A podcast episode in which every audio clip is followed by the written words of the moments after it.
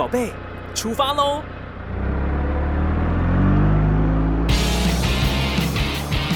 亲子加油站，帮您加满教养正能量。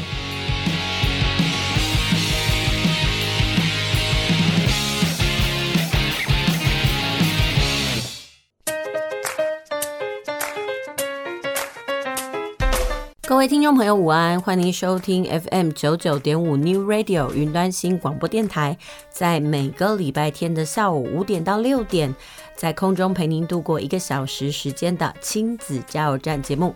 我是主持人琪琪妈。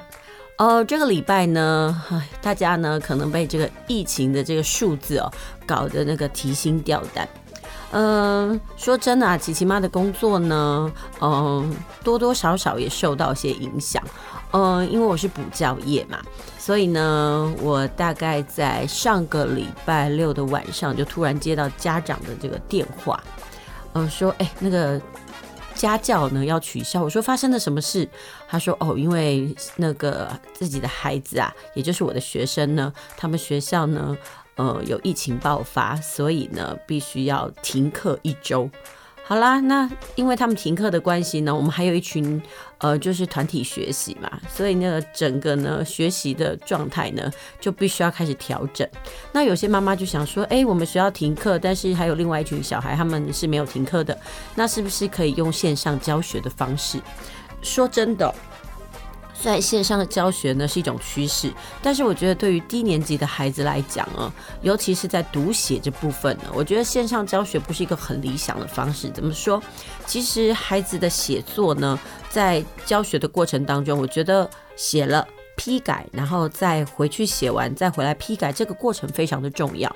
但我觉得说，在这个呃线上教学上呢，好像没有办法突破这样的关卡。比如说，即使是隔着荧幕，哎，比如说孩子写完了，他给我看，但你到底要怎么讲的时候呢？有时候我觉得说啊，面对面的时候呢，那教学比较有温度，我可以从孩子的表情，还有从他的回应，我可以大概猜到，哎，孩子到底是哪个地方卡关。说真的，有时候我们透过线上教学，然后透过电脑，透过网络。不一定能够读到孩子那些没有办法用言语表达的部分哦，所以呢，面对疫情这样子的状况呢，我实在也是觉得有点困扰啊，因为好像很多事情呢都会受到延宕。啊，那这个礼拜呢，要跟大家谈什么呢？这个礼拜呢，大概主题有两个。呃，第一个呢，要跟大家谈书，然后第二个呢，是因为啊，呃，距离这个国中生的会考呢，其实呢，剩不到大概两个月的时间了。那今天想要跟大家谈一谈这个国文科的这个最后的复习诀窍。那不过呢，在正式开始我们的节目之前呢，我们照例呢会先听首歌，然后等一下再来继续。好啦，那面对这个疫情的这样子的演变呢，我相信呢，家里有国小生的家长呢，一定非常的忐忑，毕竟呢，他们是还没有打疫苗的一群哦。那即便说是哎，嗯。很多家长呢都已经打过了二剂、三剂，那在呃疫情的威胁下呢，可能比较没有重症的威胁，但是对于这一群呢没有打过疫苗的小孩呢，大家可能就是还是特别担忧。那像我们家呢，就是琪琪他就还没有打过疫苗啊，所以呢，我们家不管做什么事呢，其实。我们打过疫苗的多少安心一些，但是对于这个没有打过疫苗的国小生呢，我们还是会非常忐忑。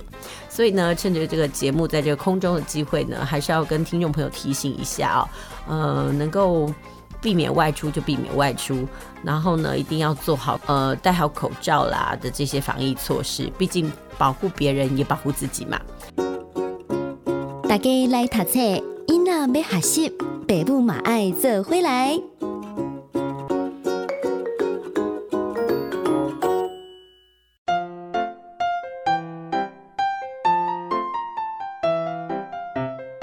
您现在收听的是 FM 九九点五 New Radio 云端新广播电台，在每个礼拜天下午五点到六点，在空中与您度过一个小时的亲子加油站节目，我是主持人琪琪妈。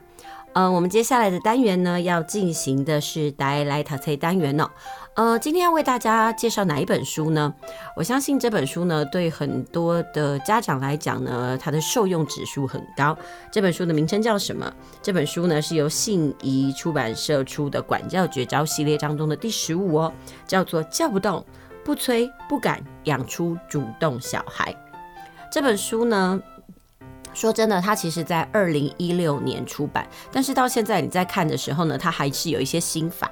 那这本书的作者呢是卡罗琳。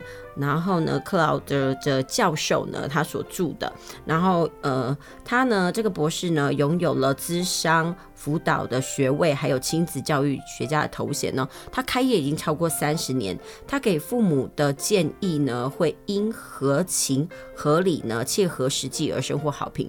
他观察亲子间最根本的僵局呢，通常呢都围绕在吃饭、睡觉和起床这类事情上面。因此呢，他是致力在帮助父母找到最有效的方式，避免亲子战争。他同时呢，也带领了特殊教育系的学生呢，在亚利桑那州呢的那个州立小学辅导特殊孩子哦。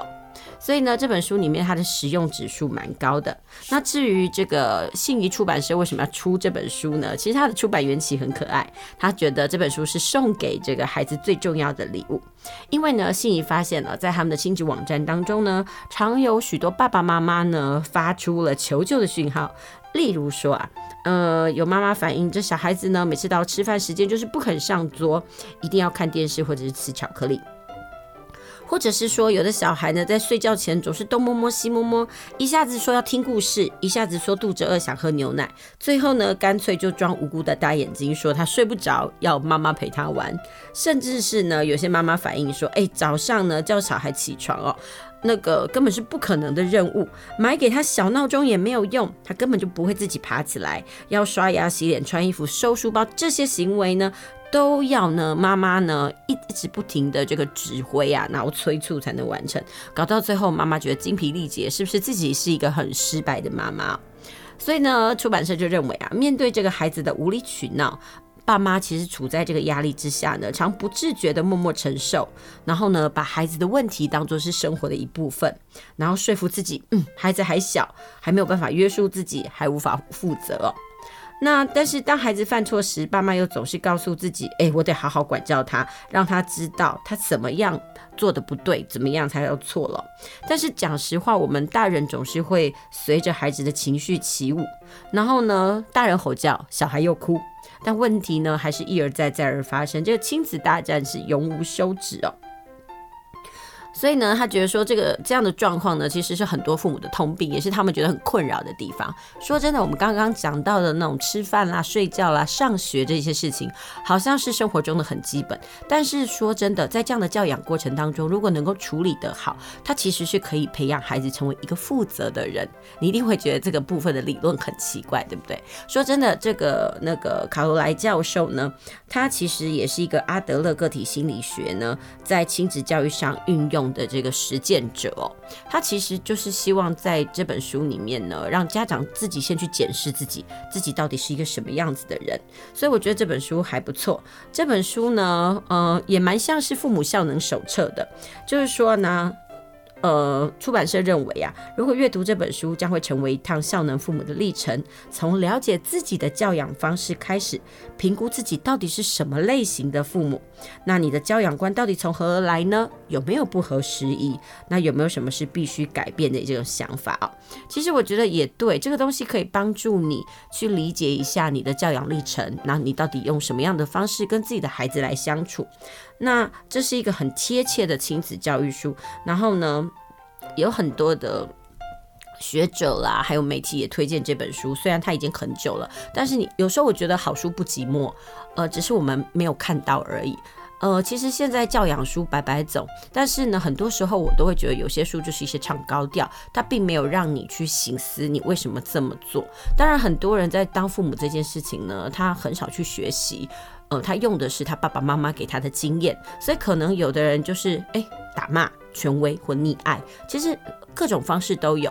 呃，但是要怎么样当一个理性的父母，然后怎么样跟孩子沟通，然后等到他在长大的时候呢，你可以当他心灵上的支持。我觉得这些事情都是必须要学习，他没有办法一触可及。那为什么我这个礼拜想要分享这些这本书啊？其实就是关系到我有个朋友，他跟我分享，他说。他觉得自己的孩子好像跟自己没有什么话好讲，即使心情不好的时候呢，孩子也自己出去，呃，打发自己，可能到海边啦、那但是他会跟妈妈说，但是妈妈就会很担心，说：“哎，你为什么去海边了？你到底怎么了？”但是孩子呢，总是沉默不语，不愿意跟家长分享他到时候心里呢深层的那个问题所在。那这个东西就让我想到。呃，有时候呢，我们在当父母的过程当中，好像只能做到比较基础的所谓的生理关怀。那在心理的部分，有时候父母自己都没有办法安顿好自己，我们又怎么样去当孩子的心灵支柱呢？我们常说，有时候孩子的感觉，呃，或者是心情需要被接住，但怎么接？或者是我们要怎么样帮他们理清情绪上的一些困扰？我觉得这些事情都是需要学习的。那这本书呢，就给我一些还不错的感触，所以我今天呢，就想要分享给各位听众朋友这本书。那呃，当然要分享一本书之前呢，我希望能够先从它的目录还有整本书的架构来分享起。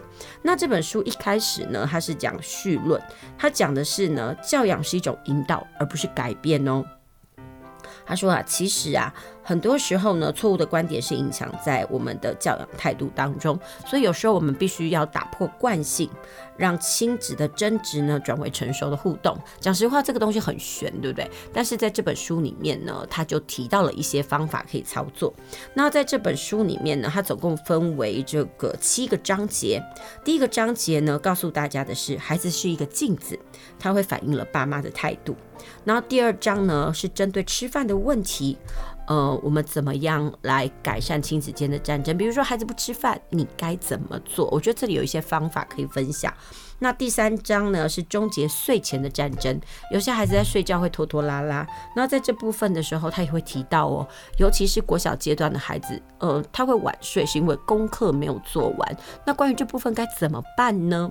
好，在书里面有提到一些解决的方法。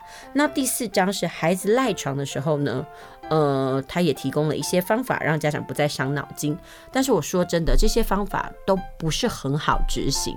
但是呢，当你真正去做的时候呢，我相信一定会有效果。很多人呢都要求速成，那所以速成的方式是什么？不是妥协、威胁，就是打骂。但是那个东西呢，说真的。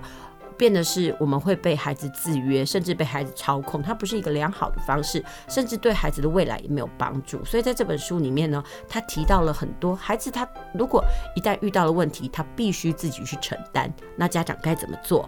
我们应该要做一个怎么样的父母？我觉得在这本书里面呢，有提到还蛮透彻的一种分析哦。好，那接下来他的第五章呢，就是说。我们要真心的尊重孩子，那他提出了八个概念哦。那呃，等一下呢，我会跟大家来分享。然后另外就是说，第六章里面呢，他除了前面提到的一些，比如说呃，这个睡那个睡觉啦、吃饭呐，还有赖床以外呢，他说有时候当家长的必须要改变自己，我们要当孩子的老师。嗯，那最重要的就是我们的教养言行必须一致。然后最后一点呢，我觉得其实是促进这个家庭的和谐一个很好的方式哦。他说，如果我们拥有了优质的生活，我们的亲子角力呢就不会再呃存在了。所以他说啊，整个东西啊改变必须要从父母开始。然后对于用餐啦、睡觉还有起床，都要有一些新的想法跟态度。当然啦、作者也说，呃，即使讲了这么多，但是真的改变的权呢，都是在你。然后，所以我们必须要去诚实的检验自己哦。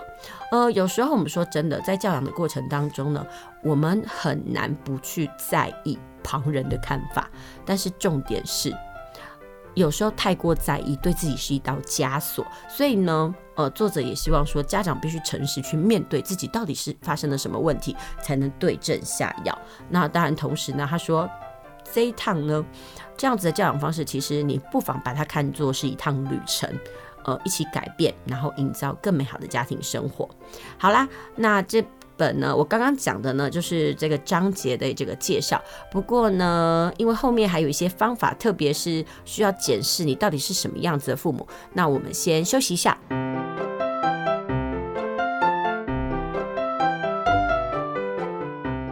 继续回到我们的节目哦，您现在收听的是亲子加油站节目，我是主持人琪琪妈。呃，今天的打来淘菜单元呢，我们要为大家介绍信信谊出版社出版的《叫不动、不催、不敢，养出主动的小孩》。我觉得小孩主动这件事情呢，很多时候呢是父母的梦想哦。我们都会觉得说，哎，可以主动去念书，主动把自己打理好的孩子，根本是梦幻小孩。说真的，琪琪妈家的小孩呢，也不是这样的类型啦。我总是要一催再催，一催一赶再赶。那所以我就常就想说，哎，到底是发生了什么事？我相信很多家长都有一种想法，叫做“皇帝不急急死太监”。我们烦恼了他的未来，烦恼他的任何一个举动，但他就好像磨腰磨劲，只求生活小确幸哦。有时候你就会觉得说很无言。那这个部分我们就要思考一下，哎。到底是我们的相处上呢？到底有什么样子的问题？好啦，那在在这本书里面的序论呢，它其实就是要家长呢很诚实的去面对自己的教养的这个模式到底是什么。他说啊，父母常常会以自己儿时的经验呢来形成他的管教模式。甚至呢，会刻意呢采取和自己父母完全相同或完全相反的管教方式。等到发现自己被逼到了墙角呢，只好采取跟自己父母一模一样。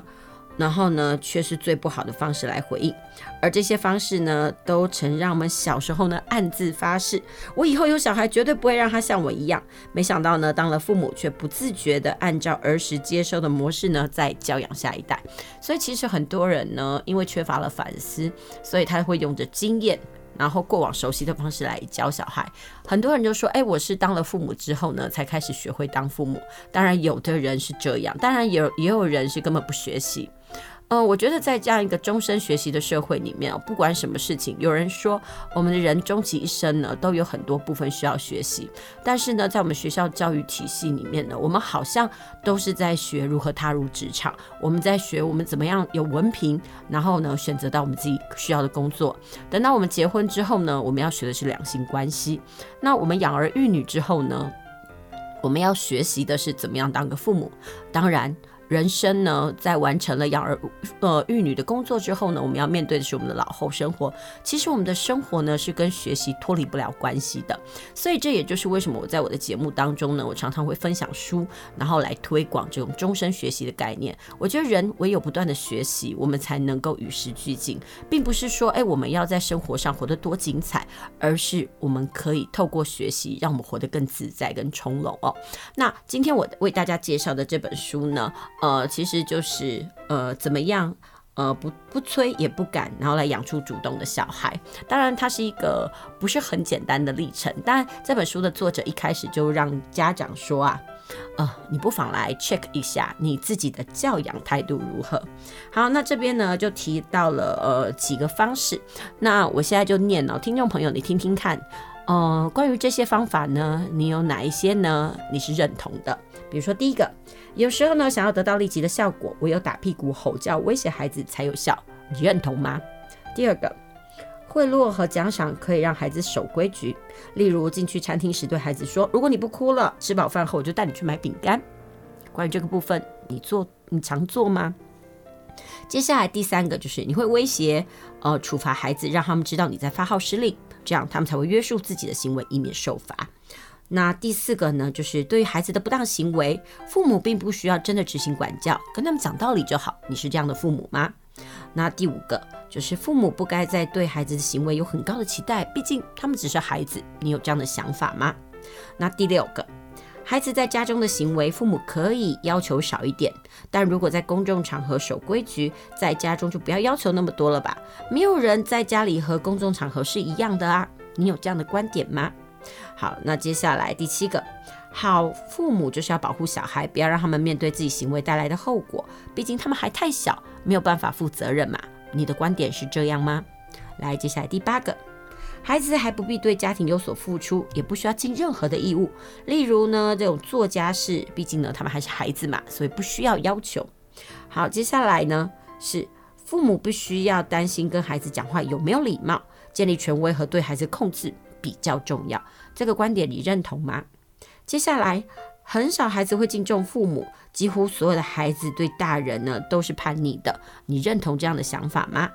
那接下来，孩子做了不对的事，好的父母应该持续告诫、提醒、劝诱、斥责，这样他才学得会。还有最后两个是。呃，成功的父母要宽容，讨孩子欢心，这样孩子就会喜欢你，也才愿意约束自己的行为。那最后一个是教养最好的方式，就是让孩子怕你，这样他才愿意守规矩哦。我不知道听众朋友在我刚刚讲的这一些的论点当中呢，呃，你是否有发现自己不停地点着头？也许呢，你从来也不知道自己是怎么想的。不过这些想法呢，说真的，没有一个。可以让你养出能体谅别人或者是对自己行为负责的人呢。事实上呢，这些想法会让你在教养孩子，呃，约束他们的行为是变得很软弱无力，也不能给孩子良好的示范，让他们从你身上学到该有的良好行为。呃，可能呢，你正为许多迷思所困。其实呢，只要抛掉其中几个想法，你就可以放开来，和孩子建立很不一样的亲子关系。呃，这本书就告诉了读者，如果你衷心的放弃一些教养的迷思，重新调整教养孩子的方法，你会发现呢，嗯，亲子关系自己是有能力改变的。在家里，你是父母，也是领导者，对可能危及的家庭亲子不良互动关系上呢，说真的，做父母必须负起责任来哦。所以呢，他说啊，改变不良互动关系的责任，重新建立家庭成员间彼此互动的关系呢，是家长的责任。不在孩子，当然这也是需要孩子的加入合作。但是说真的，这一切还是父母要带头哦。呃，在这个过程当中，必须要打破就是我们过往的一种惯性，让孩子呢去改变，体会行为不良哈所产生的后果。说真的，孩子变了，才可以让焦点回归到这个不正当的行为。孩子变了，他们才会为家庭付出，拥有自信呢，还有成就感。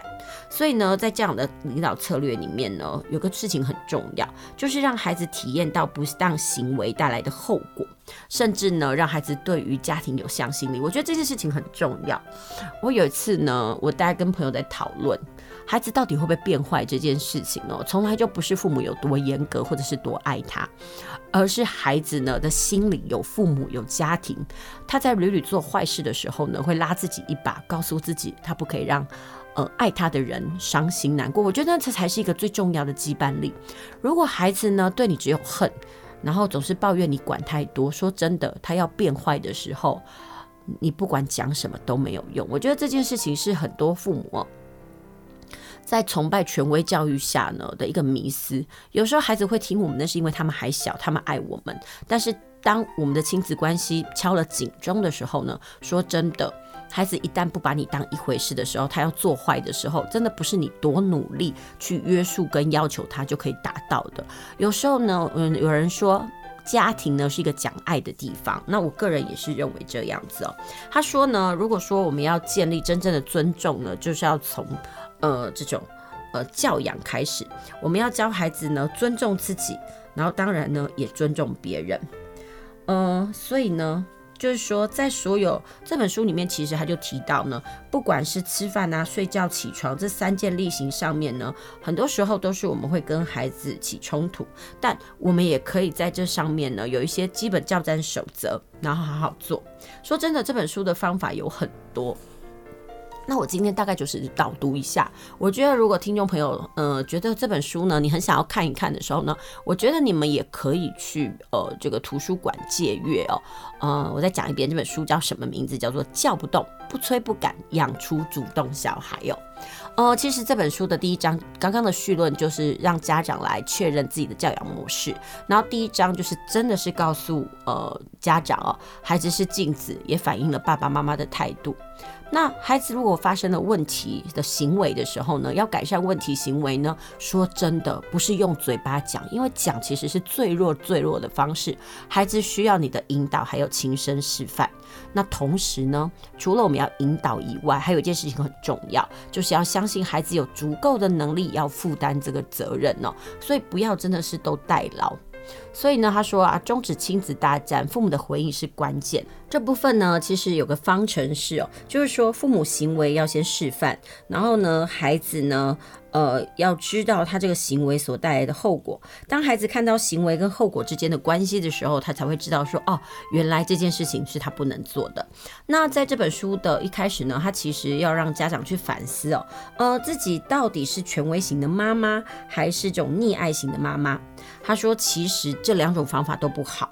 我们必须要当一个会尊重而且负责任的妈妈。比如说呢，孩子可能会大哭大闹，那我们就会受他的影响。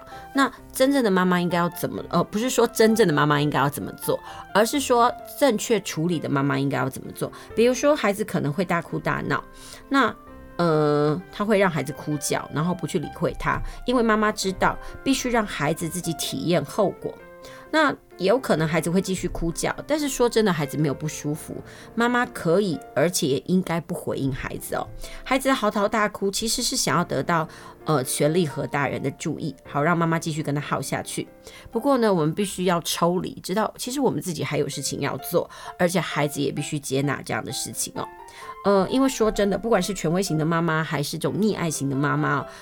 孩子呢都会学到不良的示范，他会在这种权威型的妈妈当中呢学到一切只要以我为主，妈妈听我的才表示他把我当一回事，或者是呢他会学到只要能够得到妈妈的关注，打断妈妈的时间，制造一些冲突都没有关系。说真的，这不是一个呃。让孩子去面对他错误最好的一个方式哦，因为说真的，如果我们不尊重自己，孩子也不会学到怎么样尊重我们哦。所以，呃，他说，如果我们可以当一个尊重、负责任的妈妈，就会让孩要必须让孩子先学会呢承担后果。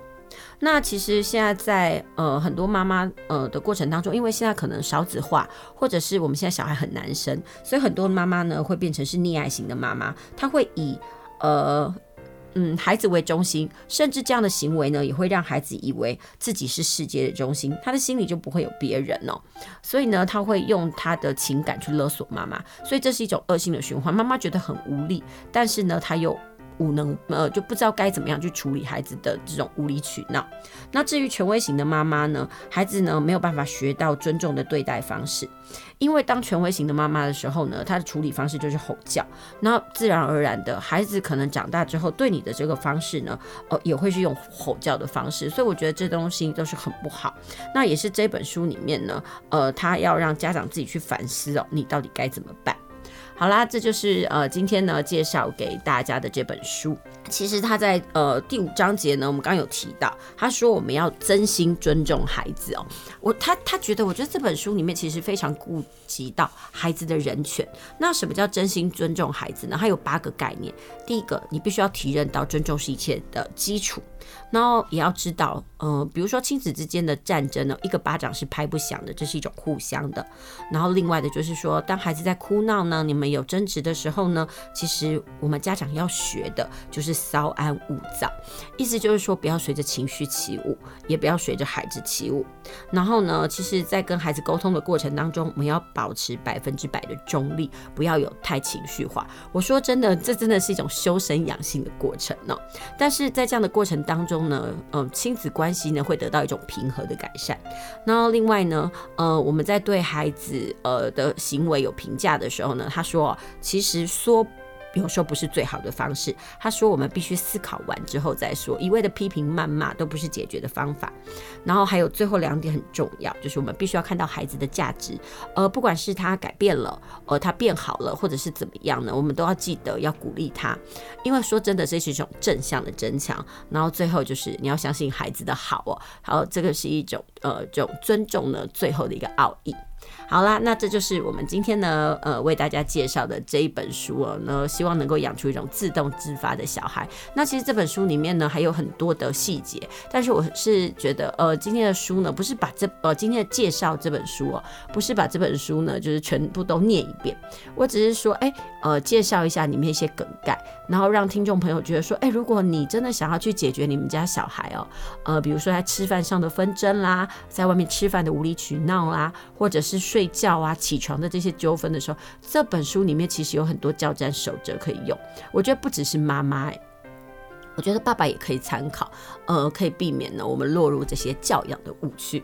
好，那这就是我们今天为大家介绍的书哦。那我们先休息一下，等一下再回来。学习不卡关，读册不痛苦。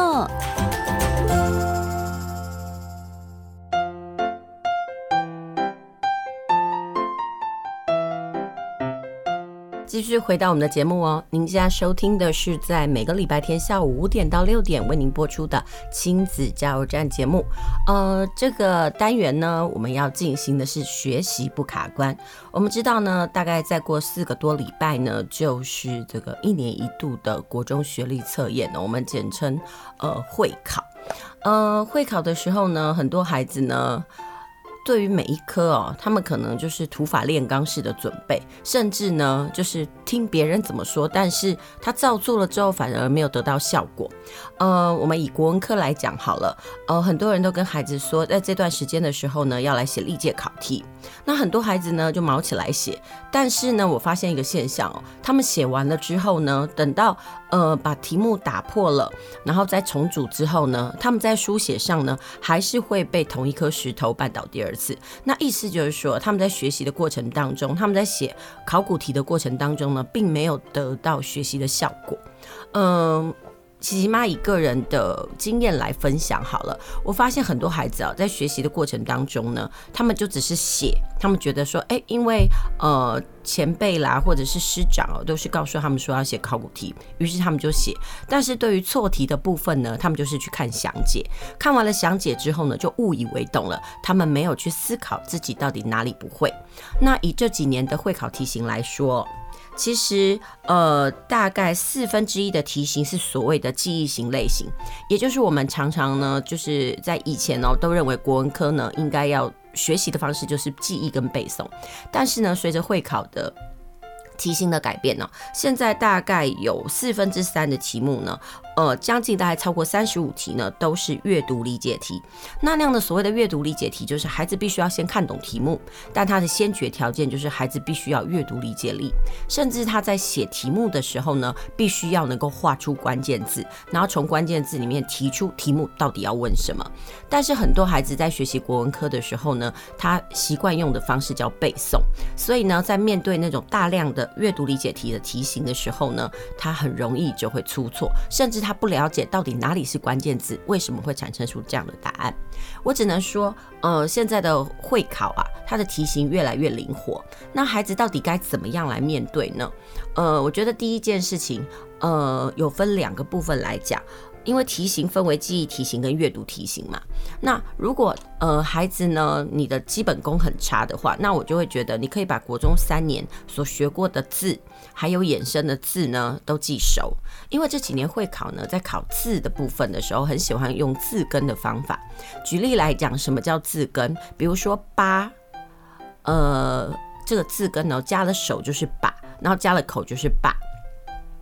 所以呢，我就觉得孩子可以从这样的概念呢去认识一个字，让自己去了解一下，就是部首其实就等于是字义这件事情呢，对你在认识字啦、呃的辩证啊，甚至是了解字的意思呢，都非常的重要。我一再都跟孩子说。不一定你大量刷题，你在国中的会考里面就考一考得很好。重点是你到底有没有理解题目，你有没有把错题当做养分，好好去做一个你的错题笔记。但是我发现很多孩子呢，大概就只听到这个头尾，然后都没有真正去做所谓的这个错题笔记。我个人都觉得错误的经验、错误的涵养很重要。我们在写的过程、写题目的过程当中呢，我们应该把错题啊。呃，列出来，然后告诉自己，哎，到底是哪里错？我是音的辩证不对，字义的辩证不对，还是我哪里读错了？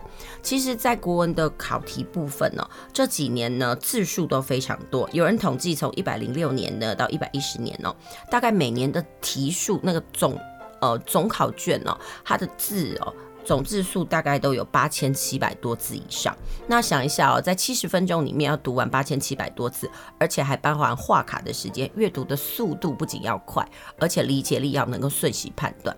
不然呢，很多时候呢，孩子就会面临到一个状况，就是我读题读不完，然后呢，我也没有办法确切理解，所以考的就不好。所以这部分呢，呃，其实国文科这个部分，呃，怎么跟孩子说要做考前的准备？我觉得除了是写。呃这个考古题以外，然后在考古题的过程当中呢，你必须要去找出，哎，到底自己哪一些东西是最弱的。那同时呢，在写考卷的时候有一个心法。呃，会考的题型哦，它在设计的时候呢，一定是从最简单的题目一直到最难的题目，所以孩子就可以去想啊，哪些题目是你的保分题，因为考试的分数就分为三等地嘛，就是 A、B、C，那。对于程度比较不好的孩子，呃，像我曾经辅导的过一些的自学生哦，他们可能在学校的国文科的成绩就不是很好，但是好歹他们看一些书也理解一些东西，那我就会告诉他们，哎，你要怎么样从 C 到 B，很简单，呃，你就只要对二十题以上，你就一定是在中间的那个 B 等级。那所以呢，该怎么做？在题型就是整个会考题目里面有四十八题，呃，它一定要在前面的题组题前做好。呃，意思就是说，在单一选择的部分呢，就是不是看阅读长篇的阅读理解的部分呢，呃，那样的大概三十几题的部分，它的前二十五题呢，它必须要做到保分的动作。然后另外呢，在阅读的部分，从题主开始呢，大概前三题呢，也是他必须要拿分的部分。如果他都能够做到，讲实话，他不仅可以从 C 确定到 B，他甚至搞不好到 B 加加都有可能哦。所以这个部分呢，就是跟孩子说，在考试的时候呢，除了该怎么准备，考试的技巧也很重要。那那另外呢，呃，因为阅读题很多嘛。然后文言文这个部分，孩子也必须要去学会降低自己的心魔。很多孩子我发现哦，他们不是不会，只是看到那不熟悉的东西，他们的脑子就僵掉了，然后自己告诉自己说啊，这里我不会，这里我做不来。但是讲实话，他只要静下心来，题目他是可以做得出来的。我觉得有时候就是熟练性跟怕不怕的问题。所以今天的学习不卡关呢，就提供呃一些准备要考会考的一些孩子们呢，你一些国文科的考试的心法，因为。时间非常的紧迫，所以我觉得技巧还有如何用错题来帮自己复习哦，是一件很重要的方法。